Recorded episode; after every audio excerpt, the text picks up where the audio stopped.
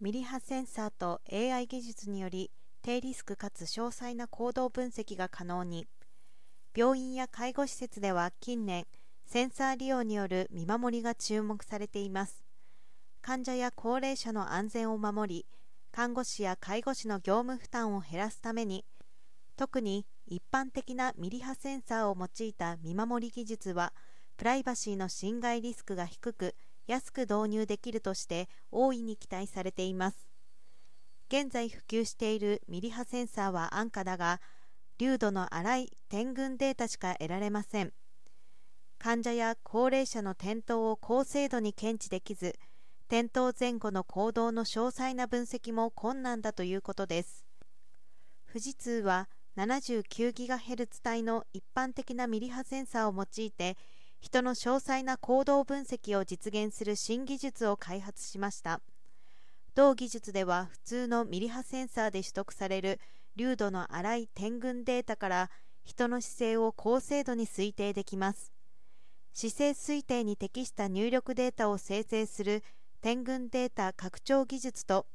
姿勢推定を高度化する大規模データセットと姿勢推定 AI モデルの組み合わせにより転倒などの確実な検知とプライバシーの配慮の両立を実現しています。同技術の前身では鳥取市が富士通ジャパンとともに市営住宅でプライバシーに配慮しつつ高齢者を見守る実証実験を行いその有効性を確認しました。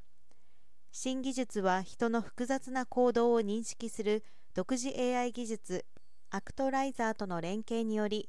病院や介護施設などのプライバシー性の高い空間でもカメラを設置せずに転倒前後の行動を詳細に分析できるということです。